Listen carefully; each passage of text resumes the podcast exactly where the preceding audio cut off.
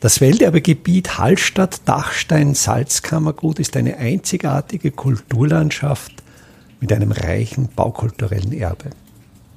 Mein Name ist Friedrich Idam und ich stelle Ihnen in jeder Episode einen neuen Aspekt unseres Welterbes vor. Als im Jahr 1751 eine Hofkammerkommission von Wien nach Hallstatt kam, um die großen Schäden des Brandes von 1750 zu begutachten und Überlegungen anzustellen, wie und ob die Salzproduktion in Hallstatt weitergehen könnte, war natürlich ein großes Thema die Enge des Siedlungsraums. Der Leiter dieser Kommission, der Hofrat Quiex, schrieb wörtlich in seinem Bericht, wie es jemalen einen Menschen hat einfallen können, an diesem Ort die Salzpfannen zu errichten. Und die Erklärung liegt ja schon in der Salzpfanne, liegt darin, dass Hallstatt ja nicht ein vom landwirtschaftlichen her betrachtet attraktiver Siedlungsplatz wäre. Es ging darum, das wertvolle, begehrte Wirtschaftsgut Salz zu produzieren, in den Handel zu bringen und nur dieser Umstand brachte Menschen überhaupt in diese Gegend, brachte Menschen dazu, unter so schwierigen Rahmenbedingungen eine Siedlung zu errichten. Das historische Ortszentrum von Hallstatt, wobei das jetzt nicht so scharf einzugrenzen ist und auch historisch hier immer mit einer gewissen Relativität zu betrachten ist, denn es gibt, vielleicht zäume ich das Pferd jetzt einfach von hinten auf, es gibt die Ortsteile Lahn und zu diesem Ortsteil Lahn gehört auch das Echantal. Das ist jener Bereich von Hallstatt, der in diesem schmalen Trogtal liegt, durch das der Waldbach fließt. Dieser Ortsteil, diese Ortsteile wurden erst ab der Mitte des 18. Jahrhunderts besiedelt. Es gibt da eine Ausnahme, der Südhang des Salzberges. Da gab es eine Römersiedlung an einer Stelle, die noch etwas besser mit Sonnenlicht versorgt war, an einer Stelle am, am Fuße des Salzberges, etwa dort sich hinziehend, wo jetzt die Talstation der Salzberg Standseilbahn positioniert ist, etwa dann weiterziehend bis zum äh, Südportal des Straßentunnels. In diesem Bereich äh, konnten Reste einer Römersiedlung ergraben werden. Also das ist schon auch altes Siedlungsgebiet. Die übrigen Teile des Echantales wurden erst besiedelt, nachdem nach der Mitte des 18. Jahrhunderts die Salzproduktion in die Lahn verlegt wurde und damit gleichzeitig auch Maßnahmen getroffen wurden, den Waldbach zu regulieren, denn der Waldbach war lange Jahrhunderte der Unsicherheitsfaktor, der sich bei Hochwässern immer wieder ein neues Bett grub, sodass dieses letztlich Überschwemmungsland eines unregulierten Wildbaches lange Zeit als schwer besiedelbar galt. Dann gibt's noch als jetzt unter Anführungszeichen attraktive Siedlungsfläche den Markt, dieses, diesen zentralen Bereich des, des Ortes, dort, wo eben bis 1750 die Salzpfanne stand.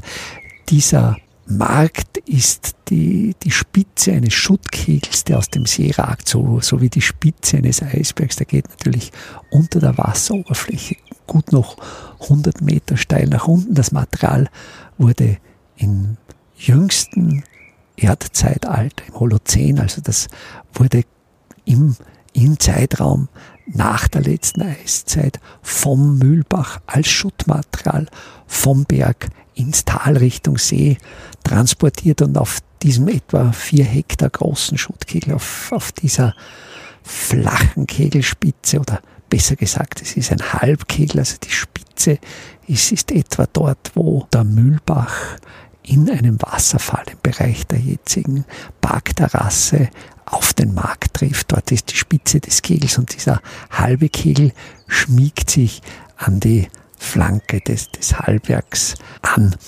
Und dieser Bereich war, weil er flach war, weil er geeignet war, die für die Salzproduktion notwendigen Anlagen zu richten. Der war in erster Linie der Salzindustrie, der Sudpfanne, den Dörranlagen, den, den sogenannten Pfieseln vorbehalten. Er war der Verwaltung vorbehalten. Das Hofschreiberamt befand sich in diesem zentralen Marktbereich. Selbst die Kirche steht dann schon auf, auf diesem schmalen Felsband, also äh, links und rechts des Marktes zieht sich dann die Bebauung in diese schmalen Felsbett, also einerseits vom, von der Ortschaft Markt, zu der auch noch der Ortsteil im Römischen gehört, wobei dieses Wort im Römischen eine, eine Verballhornung vermutlich eines alpenslawischen Wortes Tremischen, Tremica sein dürfte, aber hier ist die Ortsnamensforschung noch nicht zu sicheren Ergebnissen gelangt. Aber, aber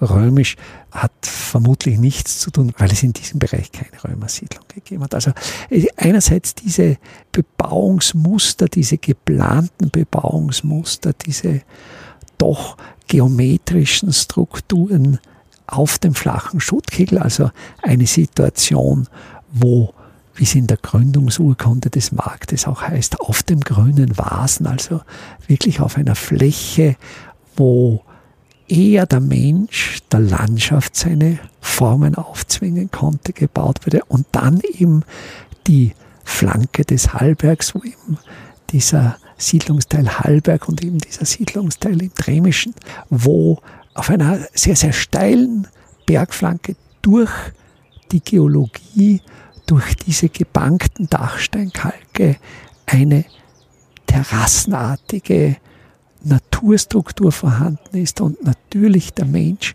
hier nicht mehr willkürlich seine städtebaulichen Vorstellungen der Landschaft aufprägen konnte, sondern umgekehrt die Landschaft die Bebauung formte. Weil es eben so, so schwierig ist, weil der Platz so klein ist, musste man sich nach den Gegebenheiten richten und eben diese gegebene Naturform der Steilterrasse, dieser übereinander gestaffelten Felsterrassen dann in eine Kulturform verwandeln. Und da ist natürlich einerseits die pragmatische Vorgangsweise, die bergseitigen Steilflächen als Steinbruch zu benutzen und im seeseitigen Bereich dann Stützmauern zu richten. Das Beispiel sieht man sehr schön bei der katholischen Kirche, wo wirklich diese mächtige Stützmauer, die natürlich wieder auf einem tiefer liegenden Felsband gegründet ist, aufragt und wie man ja dann auch an der Rückseite der Kirche beim sogenannten Durchgang, beim Durchgang